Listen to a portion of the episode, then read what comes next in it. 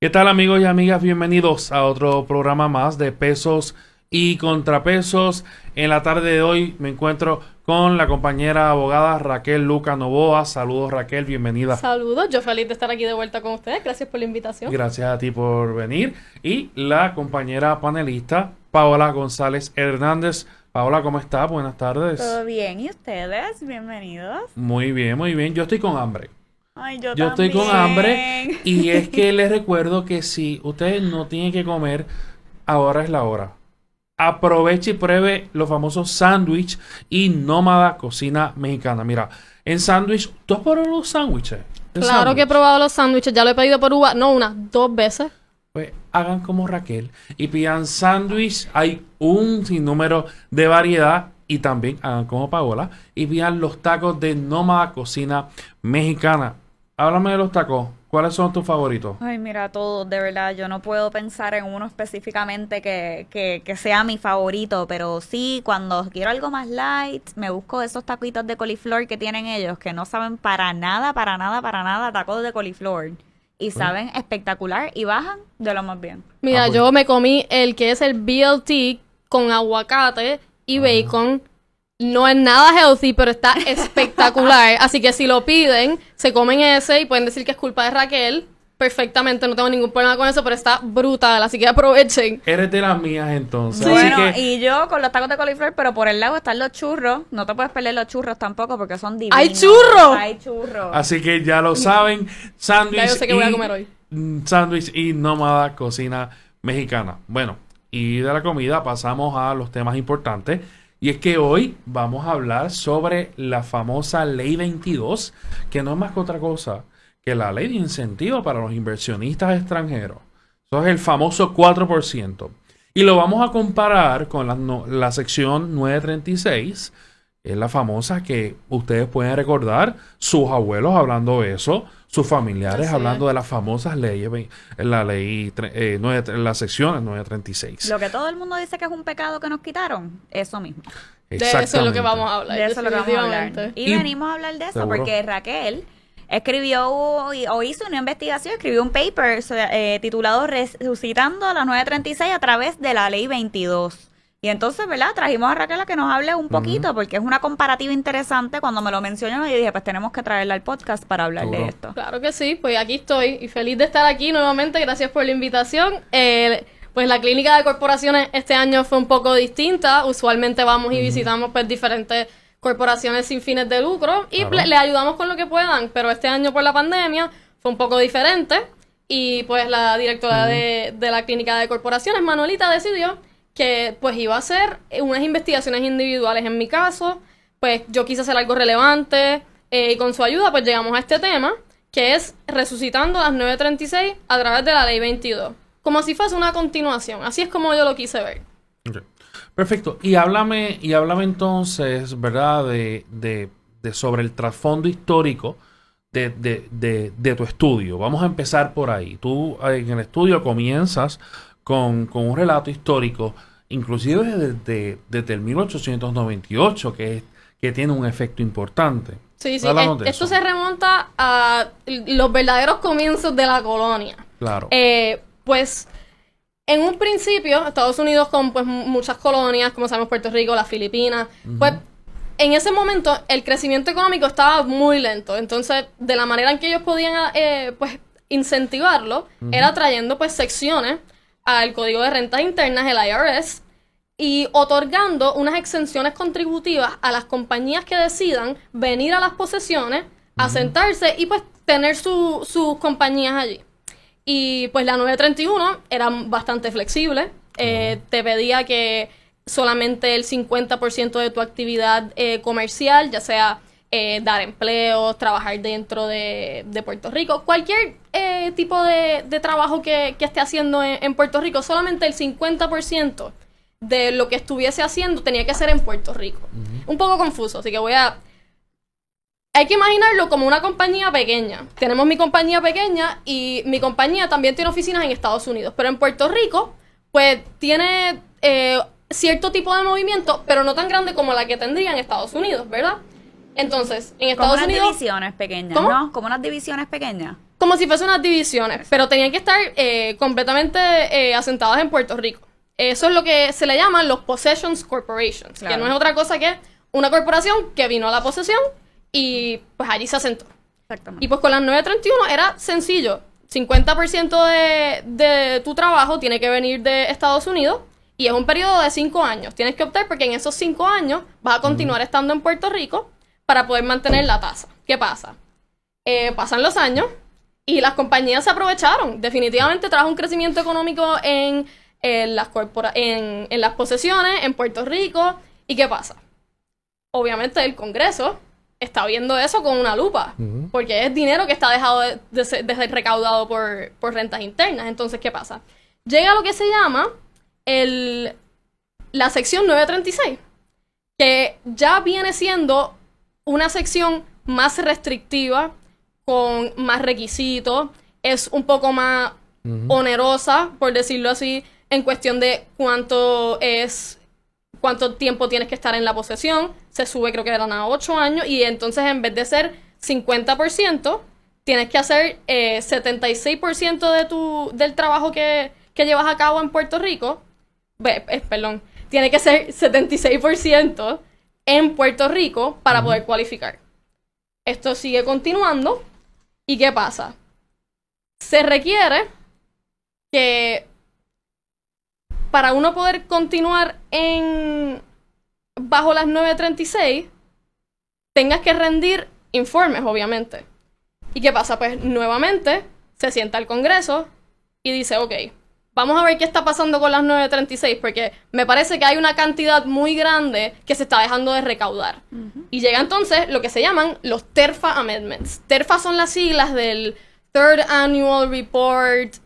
Más adelante podemos decir cuál es exactamente, pero es lo que se conoce como los TERFA Amendments. Al que usted le pregunte y le diga los TERFA Amendments, van a saber en qué momento llegó. Llegan los TERFA Amendments y se pone un poco más sabrosa la cosa.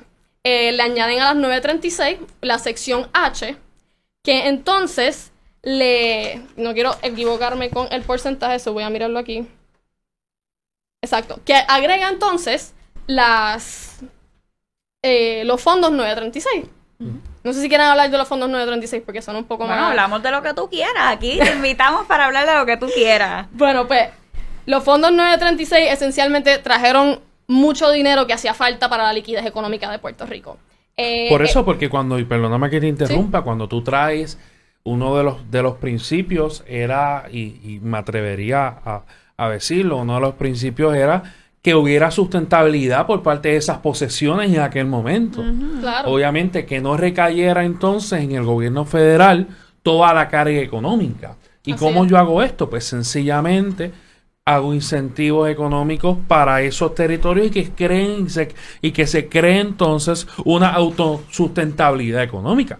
Sabemos obviamente que, que las colonias pues, pues cada, ¿verdad? cada país y cada reino, eh, como el reino de España, pues tenía su cierta forma de cómo, de cómo mantener las colonias. Esto desde el punto de vista histórico. Pues, o sea, había toda una economía. O sea, estaba la esclavitud, eh, había, había el intercambio entre, entre, entre mercados eh, durante lo- lo- el, el tiempo de coloniaje. Y por eso es que eh, se creó eso, para crear esa sustentabilidad económica. Así que quería, quería mencionar Claro, eso. sí, sí, no, y a eso mismo que va, eh, había una parte de las 936, luego de los TERFA Amendments, que eso sí que lo volvió loco a los dueños de las manufactureras aquí. Que es lo que se llamaba el Qualified Possession Source Investment Income.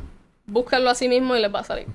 Eh, entonces, esto lo que decía era que todo lo que tú ganaras de tu compañía, mientras tú lo invirtieras en Puerto Rico, eh, no sería, eh, no pagaba contribuciones. Pero ¿qué pasa? Lo que estaba pasando en ese momento era que muchas de las compañías estaban haciendo, eh, generando ingresos en Puerto Rico y cogían esas inversiones y las invertían afuera. Y de y el- obviamente el, el Congreso se dio cuenta de esto. Agregó esa sección 936H. Entonces, ¿qué pasa? Se empiezan a ir las compañías de Puerto Rico. Porque estaban viendo que el, el ingreso que estaban generando en Puerto Rico eh, lo podían llevar sin que el IRS se diera cuenta. Porque para todos efectos, ellos como quiera estaban eh, utilizando dinero de Puerto Rico para invertir, pero no para invertir en Puerto Rico. Entonces, esa, ese, ese silver lining o ese silver lining, no, e- eso, eh, esas letrecitas chiquitas nunca se, se llegaron a consumar. Y nunca se llegó a, a explicar de qué manera se iba a prevenir que ese, que ese ingreso que salía de Puerto Rico pudiesen, eh, que ese ingreso que se, re- se recibía, ah, que se recibía en Puerto Rico se estuviese utilizando todavía. Y pues, llega el año 2006. ¿Con Rosselló? Pues sí, con Rosselló. Y ese año, pues, se puede decir que murieron las 936, porque ahí desaparecieron. Y no es hasta Y- el 2012, entonces. Digo, Rosselló, Rosselló estuvo hasta el no, hasta el 2000, que que, que entra que entra Sira, luego luego entra Aníbal y entonces lo que pasa es que con Rosselló fue la fue la ¿cómo te digo? Con Rosselló fue que empezó la desaparición Ajá. De, de esas 936. Bueno, pues entonces. claro, y Pues si entonces tú inicias un proceso. Claro, entonces en el 2006 Ajá. es que se culmina y se retira entonces ¿Pero quién con- inicia el proceso? Bueno, lo empezó Rosselló, Ah, ok, claro. Bueno, lo, claro. lo- lo inició el, el gobierno federal, porque ellos siempre estaban pendientes. Pero si es de quién estaba, estaba Rosselló. Claro. Pero, pero no, si- siempre hubo mucho, eh, mucho ojo del Congreso. Eh, Los 936 nunca fueron eh, intencionadas para mantenerla para toda la vida. Forever. Eh, desde que comenzó, lo- las enmiendas seguían dando indicios de que ya Sí, como que no quedaban daba muy pie con poco. bola. Como que sí, el gobierno federal nunca estuvo muy contento con eso porque era como que, what, what did we agree to? Tú sabes. Claro. Sí, También. ellos, ellos Este, pensaban que se, eh, ya para el final, pensaban que ya se les había ido la idea y que ya estaban dejando de generar eh, mucho dinero en impuestos y no entendían que para ellos era suficientemente favorable, aunque en Puerto Rico hace una diferencia brutal. Y sí, y aunque la gente se quería más- sentar. Exacto, y lograron más o menos el propósito de lo que querían, que era porque nosotros estamos bajo el nivel de pobreza y éramos, o sea, todos los territorios de Estados Unidos se consideraban como, o sea, Claro. o sea, de, la- de, de, de las naciones o territorios más pobres en todo el mundo. Así que eh, realmente pues eso nos ayudó a, a, a salir del problema que teníamos. Estábamos en un 55, tenemos como 55 mil empleados, algo así, y después se- subió se- sí. a 155 mil o algo así, leí en tu investigación. Hubo un incremento sustancial desde que comenzó las 931 hasta que llega el momento de, la, de las enmiendas TERFA. Verdaderamente se ve la diferencia. Eh, vemos la salida en el 2006 y vemos una pérdida demasiado grande, no solamente de empleo en Puerto Rico, sino de gente que se muda afuera. Así que no solamente estamos hablando de que después de la ley 22 es que la gente se va o después del huracán, estamos hablando de que esa migración a Estados Unidos empezó desde mucho antes y Claro. empieza desde, pues, lo que dice de la pobreza. La gente aquí no puede vivir, o sea, ahora mismo, 40% de la población de Puerto Rico vive bajo el nivel de pobreza. Así. Eso es algo demasiado, demasiado horrible. Sí, y además que, pues, como tú muy bien mencionas en la investigación y en tu escrito, eh, hemos pasado unos desastres naturales y, y unas situaciones mundiales que no nos han ayudado para nada, porque, pues, eh, así como la, la 936 tuvo su trasfondo histórico, pues ciertamente el trasfondo histórico de la ley 2022, por decirlo así, también ha, o sea, ha tenido, aunque vinieron en el 2012, pero han sido afectadas Sí. y, y nosotros también como, como puertorriqueños y hemos sufrido muchas cosas en nuestra sociedad. Claro, y en, es- en ese momento, pensando 931 hasta el 2006, pasaron tantas cosas. Pero poniéndolo en perspectiva, no nos han pasado un montón de cosas ahora mismo. O sea, tenemos un montón de desastres naturales y un montón de desastres políticos. Que los dos los menciono en mi escrito eh, brevemente, pero entre ellos el huracán María, el huracán Irma, los temblores del área sur, el COVID, el problema tan grande de educación que tenemos ahora mismo, que se nos han colgado un montón de estudiantes que no sabe- todavía no sabemos ni cuál es el número oficial, o si no, no estoy muy segura. Todavía no, no ha sido la no. cifra, son más de 40 mil, un número alarmante sobre todo. Eh, pero te quería, te quería preguntar un poco, a ver si, ¿cuál fue el motivo? A veces el gobierno federal no da motivo para nada, simplemente retira y ya, o sea, ¿cuál fue el motivo? Quizás el motivo fue que sea, mira, esta gente no está aprovechando bien esto, eh, o a lo mejor fue una presión de entes corporativos o de otros entes corporativos diciéndole que no, aunque lo dudo, porque, o sea, uno Eso de los beneficiarios. ellos. Estos claro, corporativos no van a hacer. claro, o sea, uno de los, bene- de los beneficiarios de, esta, de estas leyes, sin duda alguna, sin duda alguna, son las, las corporaciones. Por eso es que se crea y por eso es que se crea toda una industria de, de manufactura en Puerto Rico y de farmacéutica.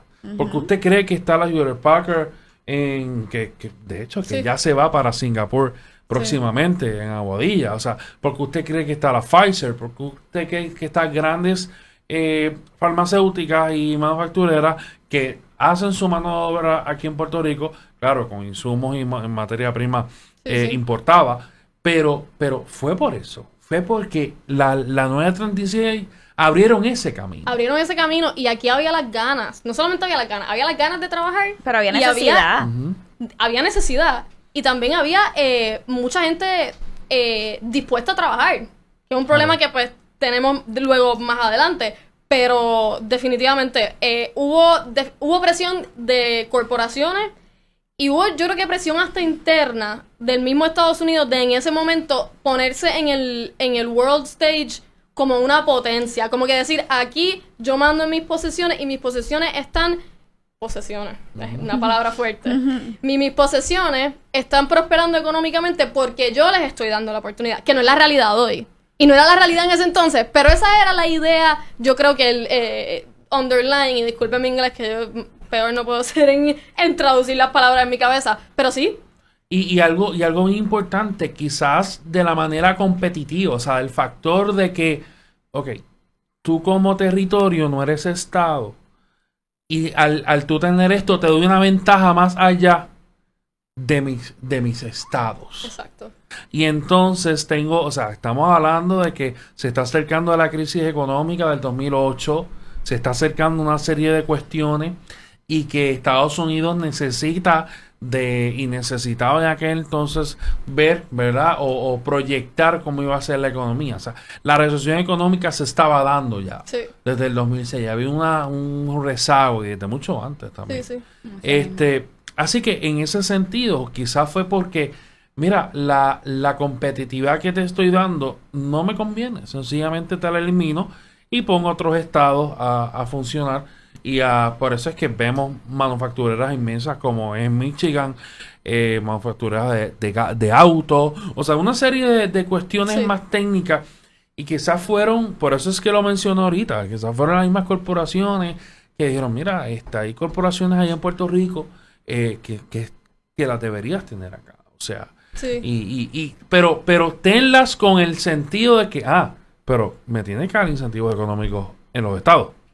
Sí. Tú, senador de, de Iowa, tú, senador de Michigan, mira a ver lo que tú haces en tu estado.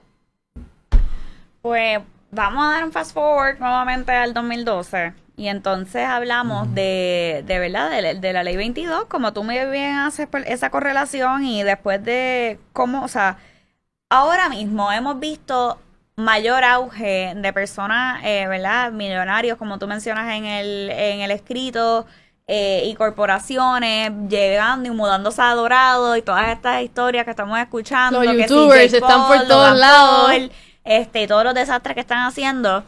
Eh, y yo creo que por ahí tenemos unos videos de, de eso.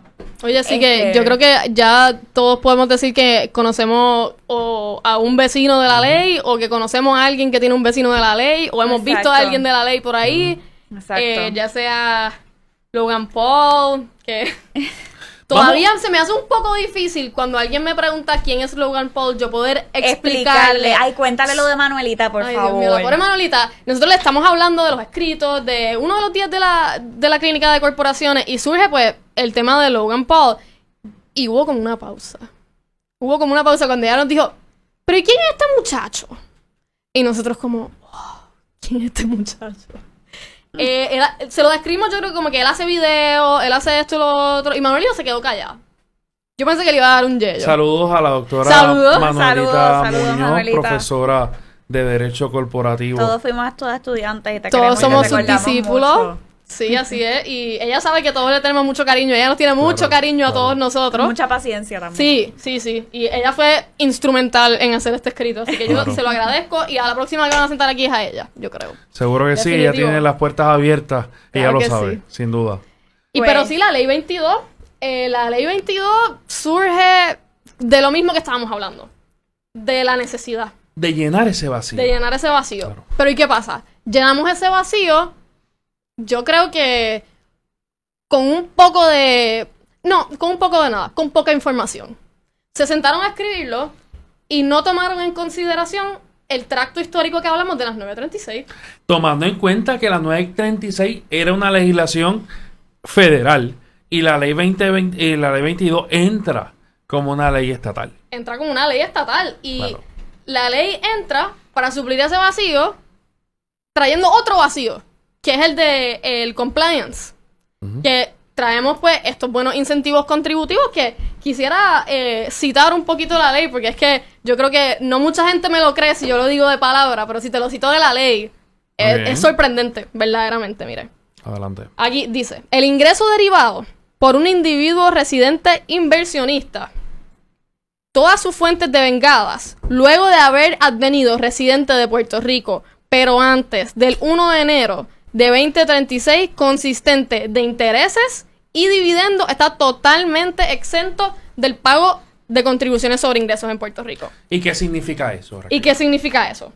Eso significa que si tú eres residente de Puerto Rico, bajo la ley 22, que mire que eso es específico, porque para, para tú ser cualificado, tú tienes que ser una persona que se llama el individuo residente inversionista. ¿Y quién es esta persona? Cualquier persona. La ley te dice que básicamente es cualquier persona, pero te hace una excepción. Te dice quién no es un individuo residente inversionista. ¿Quién no lo es? Pues yo te voy a dejar, te voy a dejar saber ahora mismo. Son los estudiantes que hayan cursado fuera de Puerto Rico y hayan residido en Puerto Rico antes de marcharse. Eso es decir, Camilo, si yo me fui a Estados Unidos a estudiar, estuve allá, hice mi bachillerato, mi maestría, mi Juris Doctor, LLM, y volví a Puerto Rico y quiero poner aquí mi bufete, y quiero, tú sabes, poner mi industria, lo que sea que yo quiera sentar aquí, yo no puedo acogerme a los incentivos porque yo era residente de Puerto Rico antes. Entonces, ¿qué, qué beneficio tengo yo como residente? Y eso no viola la igual Ninguno, protección de las leyes. Eso no es discriminatorio.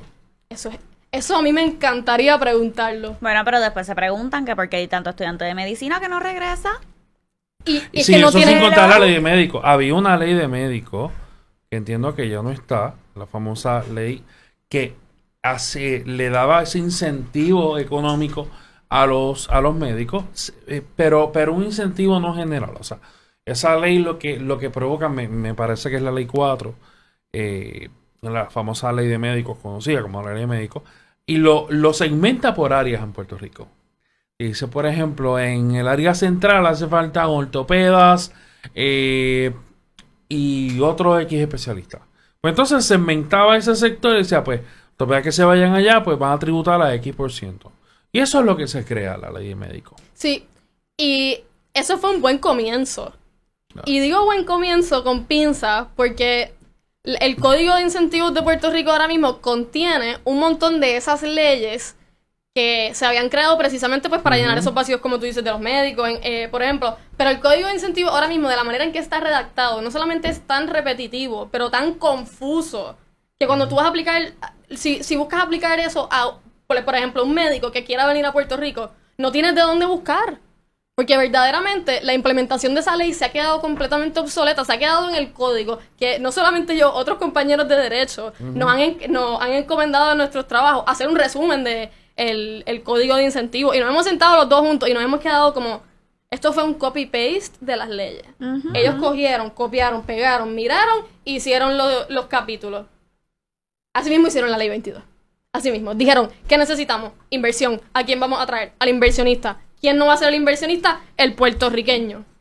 Así Claro. tienen que haberlo dicho. Porque así está escrito. Eso es lo que a mí me dice la ley de yo leerla. Que no es larga, que la puede leer cualquiera. No es larga. Bueno, y... Y, Sí. pero, ¿verdad? También, este, hay otro, hay, hay, hay, o sea, hay excepciones que, ¿verdad? No vamos a discutir ahora, eh, pero sí hay maneras de que uno puede, ¿verdad? Eh, si uno está exportando servicios, por ejemplo, O sea, un puertorriqueño pudiese acogerse a la ley si está exportando servicios. Pero ya eh, obviamente tiene unos, unos requisitos, así que, que no, es no es algo tan tangente como que un puertorriqueño no puede acogerse a la ley 2022, pero es un proceso definitivamente mucho más complicado y eso es algo que estábamos mencionando cuando antes de echar de venir al aire, que el proceso no tiene ningún ningún ningún filtro, no, no hay filtración. No hay ningún tipo de transparencia, O sea, nosotros podemos traer aquí a personas, que- a inversionistas, a darles el- bajo el 4%, y personas que nosotros no sabemos si son convictos, si es, o sea, ¿de dónde vienen estas Eso, personas? ¿Quiénes Precisamente. son? No hay ningún tipo de background check. No hay ningún sitio que a mí me diga, esta persona en su estado fue convicto de esto, esto, esto, o no fue convicto. Y, no- y el público no lo tiene que saber tampoco. Esto tiene que ser un, proye- un proyecto interno que verdaderamente esté viendo quién es el tipo de persona que estamos trayendo y si verdaderamente esa persona va a hacer lo que dice que va a hacer, que es invertir siendo residente. Exactamente, que Eh, es algo también que tú mencionas en el escrito, que no hay realmente ningún tipo- ahora mismo no hay nada que nos asegure de que estas personas este, realmente, número uno, que se vayan a quedar aquí por un periodo de más de seis meses. Y número dos, de que realmente estén invirtiendo en Puerto Rico, porque sí, tú puedes traer tu compañía y eso, pero ¿qué estás haciendo en la isla realmente? Aparte de coger sol, irte a la playa, vivirte la buena vida, disfrutar de todo. Raquel, te pregunto. Y, hay- no son todos, no son todos Claro. que No, conste, claro. pero, pero oye, Claro. Pero tampoco tenemos manera de saber Exactamente. si- lo bueno que han hecho los que están aquí, porque tampoco tenemos manera de saberlo. No hay, no hay registro, no hay nada. exacto. Raquel, y te pregunto, ¿hay otras jurisdicciones eh, que, que conozcas que tengan ese tipo de, de- de incentivos análogas en ese sentido? Así de ambiguo que de haya- ambiguo, no. Ninguno. No, ninguno. O sea, porque porque abres la puerta, claro, para, o sea, para, o sea, estás en, una ley, a mi entender es una ley totalmente discriminatoria, porque cuando tú, o sea, cuando el Estado, vuelvo, o sea, desde el punto de vista de derecho constitucional, cuando el Estado toma medidas eh, conforme a- al aspecto económico, socioeconómico, simplemente, pues entonces uno reclama o cuestiona una cuestión de igual protección de la ley. El escritorio que se va a usar es un escritorio racional que solamente tiene que, tiene que tomar en cuenta un, un interés eh, legítimo por parte del Estado y entonces el que, le eh, el que le impugna tiene que ser, eh, tiene que probar que en efecto no es un interés legítimo y no hay un... Y, o sea, pero el escrutinio en ese sentido es más, es más, es más suave. Aquí hay que verlo desde otro punto de vista.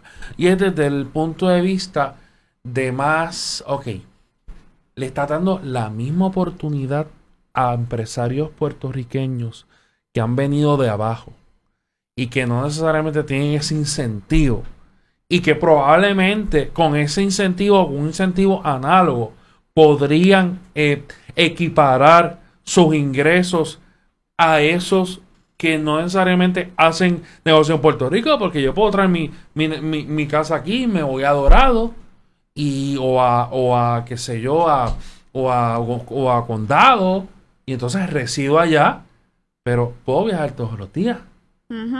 Así es. Puedo viajar todos los días a mi centro de negocio. Te da una flexibilidad Claro. demasiado Y entonces- abstracta. O sea, y, y el interés, y acá hay una cuestión. O sea, si tributan acá, no tributan en aquel estado, salvo si la corporación está registrada allá, y eso Sí. son otras 20, cuestiones, sí. otras cuestiones de derecho corporativo y derecho tributario.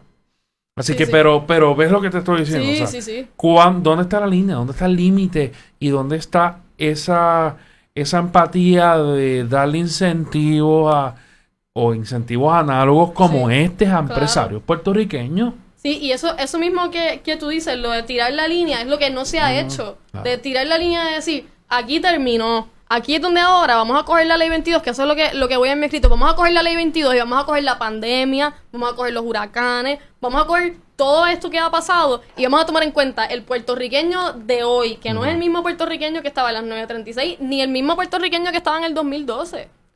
Y precisamente tomando todos estos factores que nos han afectado, es momento ya, en, en mi opinión, ¿verdad? Que se tomen los principios que se utilizaron con las 936, porque si lo miras desde una perspectiva macro, ellos tenían sus problemas y ahora nosotros tenemos nuestros problemas, pero no es que nos los resuelva otra persona, es poder atemperar en un proyecto comprensivo que para mí podría ser una enmienda a la ley 22.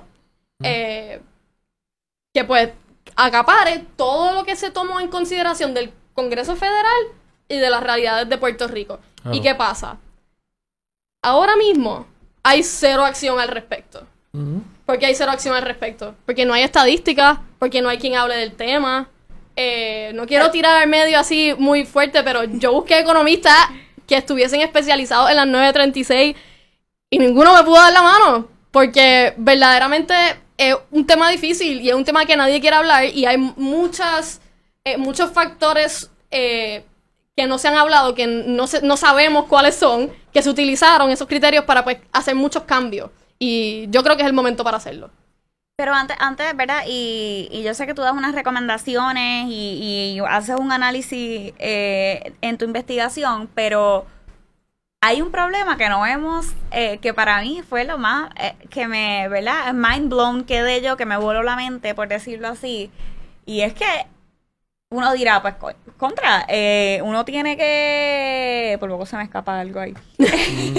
este, uno tiene que, que, que pagar a algo, que, que tiene que hacer. Entonces vi que hay, creo que es un comprobante de 5 mil dólares que hay que pagar, pero entonces ese Sí. comprobante uno diría, pues, pues de ahí uno saca dinero, se va a algún fondo. ¿A qué fondo se va, Raquel? Hacienda.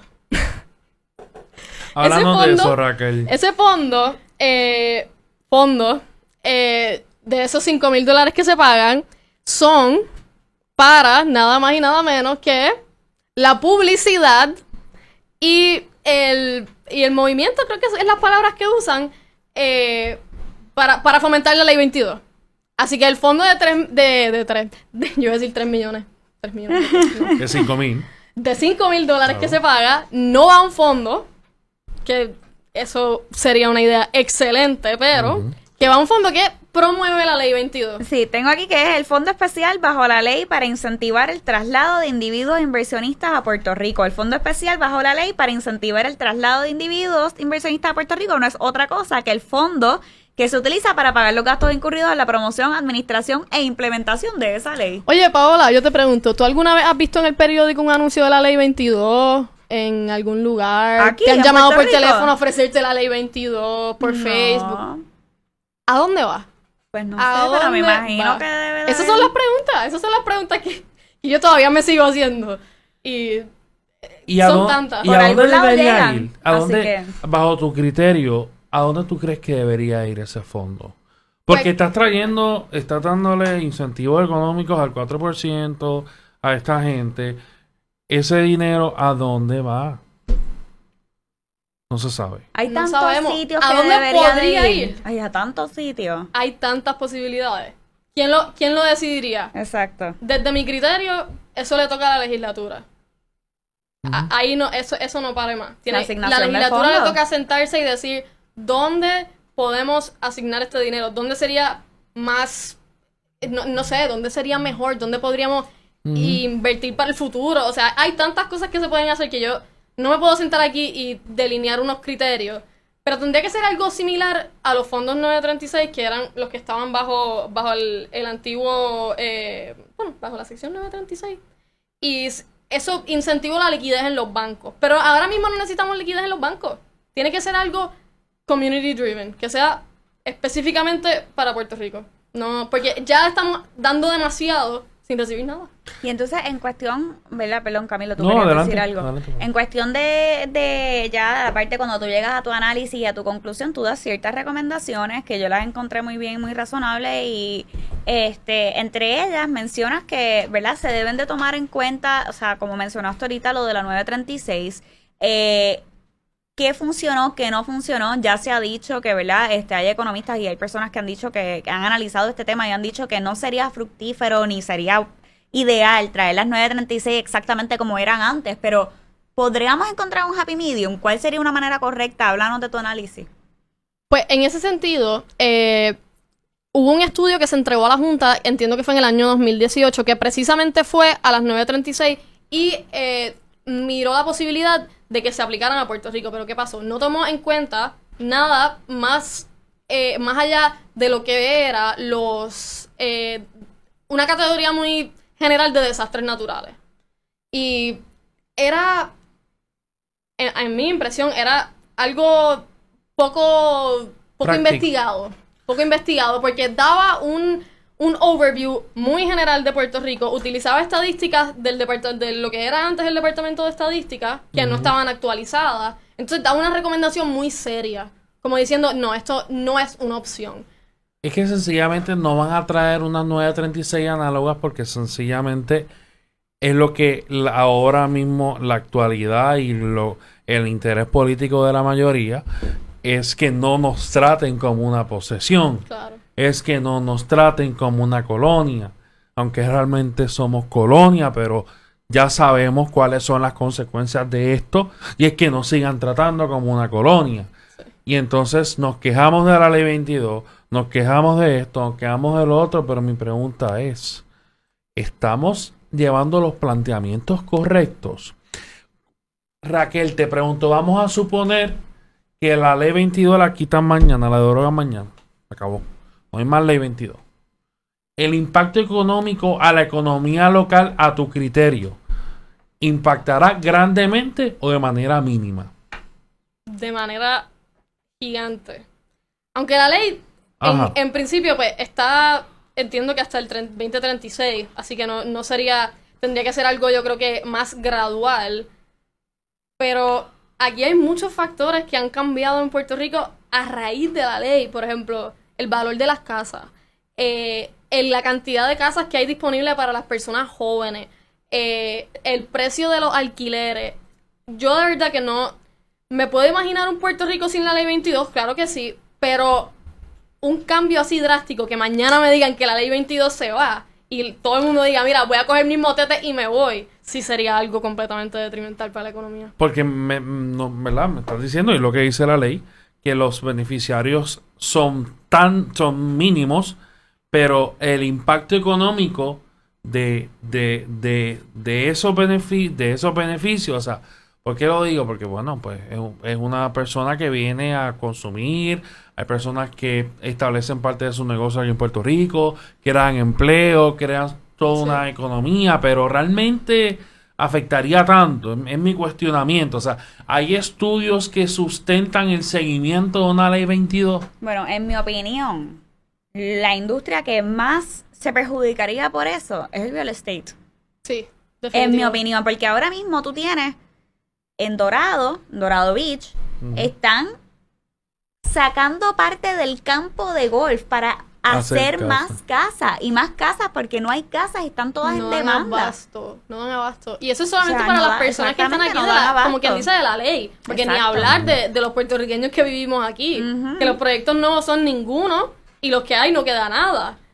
Y, y carísimo. que ya, ya que estamos ahí en... Que, El tam- que tema. es- que eso es otra cosa. Sí. Que la ley 22 ha traído un purchasing power en Puerto Rico que no se había visto antes. Y, y no se había visto tampoco con las 936. Mm, Yo, bueno, yo no estaba, yo creo que, Lo yo que estaba muy es joven como para saber eso, pero... Y ahí es una diferencia bien marcada de la, de la, de con la 936 y, y la ley 22, en mi opinión, porque mira, la, la- se incentivaba mucho más que se trajeran, ¿verdad? Corporaciones, fábricas grandes, la industria de la manufactura. Pero ahora mismo es, mira, ven a Puerto Rico a vivir, quédate seis meses, cómprate una casa, obviamente, porque te vas a ir a vivir a Dorado y entonces Pero Sí. yo no te estoy diciendo que te traigas y crees una corporación grande, que tú seas una, una, una farmacéutica acá, que tú seas Hewlett Packard. Yo no te estoy diciendo todas estas cosas, tú sabes. No, es lo que dice Raquel, es la falta de requisitos que le imponen a estas personas. Y la falta de información acá. que se les pide, porque ahora mismo, si tú me preguntas a mí cuántas personas, cuántos individuos residentes e inversionistas hay en Puerto Rico, yo no sé, yo no, yo no, yo puedo pedírselo a Hacienda, quizás no me lo den, quizás me lo dan, pero así yo decir, ah, en Puerto Rico hay 20.000 personas que se benefician de la ley, yo no, te- yo no tengo ese número, no lo tengo. Si lo, si lo hubiese podido conseguir, lo conseguía, pero no, no tuve tiempo para hacerlo para el escrito, pero para este panel hubiese estado muy bueno, así que voy a, voy a darme la tarea de buscarlo. No, pero, porque- pero, o sea, desde el punto de vista, ¿verdad? Desde el punto de vista y que hemos tenido una buena conversación, a nosotros también, a mí me gustaría conocer el impacto económico y eso no se busca. Yo estoy seguro que eso no, O sea, no hay una auditoría, no se saben cuántos niños se colgaron en la escuela. Sí. Van a haber una estadística. Por lo tanto. Bueno, ciertamente el, el desarrollo económico debería tener una estadística eh, actualizada sobre esto que habría que, que- que ver, pero, pero es específicamente sobre eso. ¿Cuál es el impacto? Y yo dudaría que estuviera esa estadística. ¿Cuál es el impacto de esto? ¿No?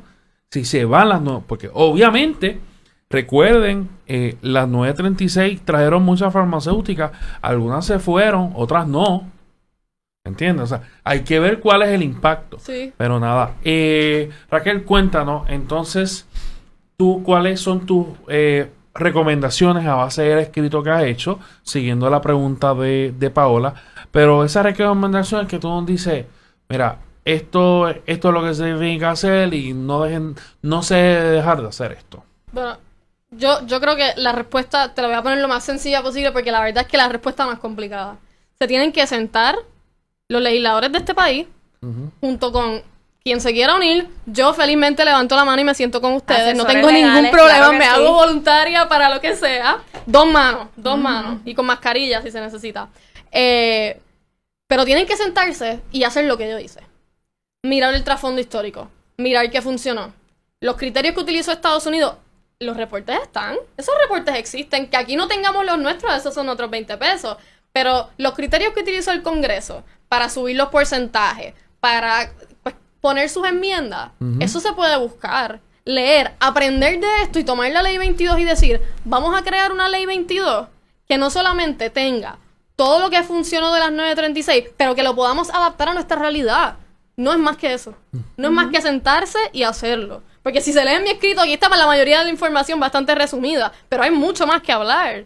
Eh, eh, hay unos términos complicadísimos, hay muchos actores en, en esto, en estas ambas leyes y, y verdaderamente se necesita pues que alguien se levante y diga lo voy a hacer. Se necesita voluntad política. Voluntad. Está difícil. Está Ay, si eso viniera en un juguito o en lo que sea. Bueno, yo creo que hemos tocado eh, esto escrito eh, bastante, bastante bien. Lo hemos hablado en Arroyo de Bichuela. Lo hemos hablado Sí. a Arroyo Que es Bichuela. como a nosotros nos gusta, así, porque con Sí, términos complicados y eso, mejor hay que sentarse con un diccionario y con las leyes. Aquí lo explicamos todo en Arroyo Bichuela para ustedes. Que en sus casitas vean y lo entiendan. Para Y que no se lo cuenten. Para que no se lo cuenten y ahora saben lo que es la 936, la ley 22, los problemas que hay. pues. Y yo estoy seguro que si usted necesita y quiere tener ese escrito de referencia, nos puede escribir a través de nuestras redes sociales, de nuestro inbox en eh, Facebook, también en Instagram y Twitter o por email en pesos y contrapesos pr arroba gmail.com. No se olviden también que estamos a través de las plataformas de Piso 13. Estoy aprovechando y Pues tirando claro. todo. Piso 13 y ya sabes que donde nos pueden conseguir, Raquel no los hace disponibles. Digo, Claro, yo lo claro tengo. sí. Si nos da autorización de. Claro, yo de- feliz de compartirlo con, con quien quiera saber sobre eso y quien quiera saber más me puede escribir a mí porque seguro. fue mucho tiempo de, de research y hay mucho que hablar. ¿Cuál es tu email, por favor, para que lo Mi tengan? email me pueden escribir a Raquel Luca, como está mi nombre ahí, at outlook.com. arroba outlook.com. Bueno, amigos, esto ha sido otro programa más de pesos y contrapesos. Vamos, que, que hay que pedir los sándwiches y los tacos. Ay, sí. Sí, ya. de hecho, tengo hambre, no he comido nada. Sí, lo sabemos, lo sabemos. Camilo. Bueno, amigos y amigas, esto fue otro programa más de pesos y contrapesos. Seguimos hasta la próxima ocasión.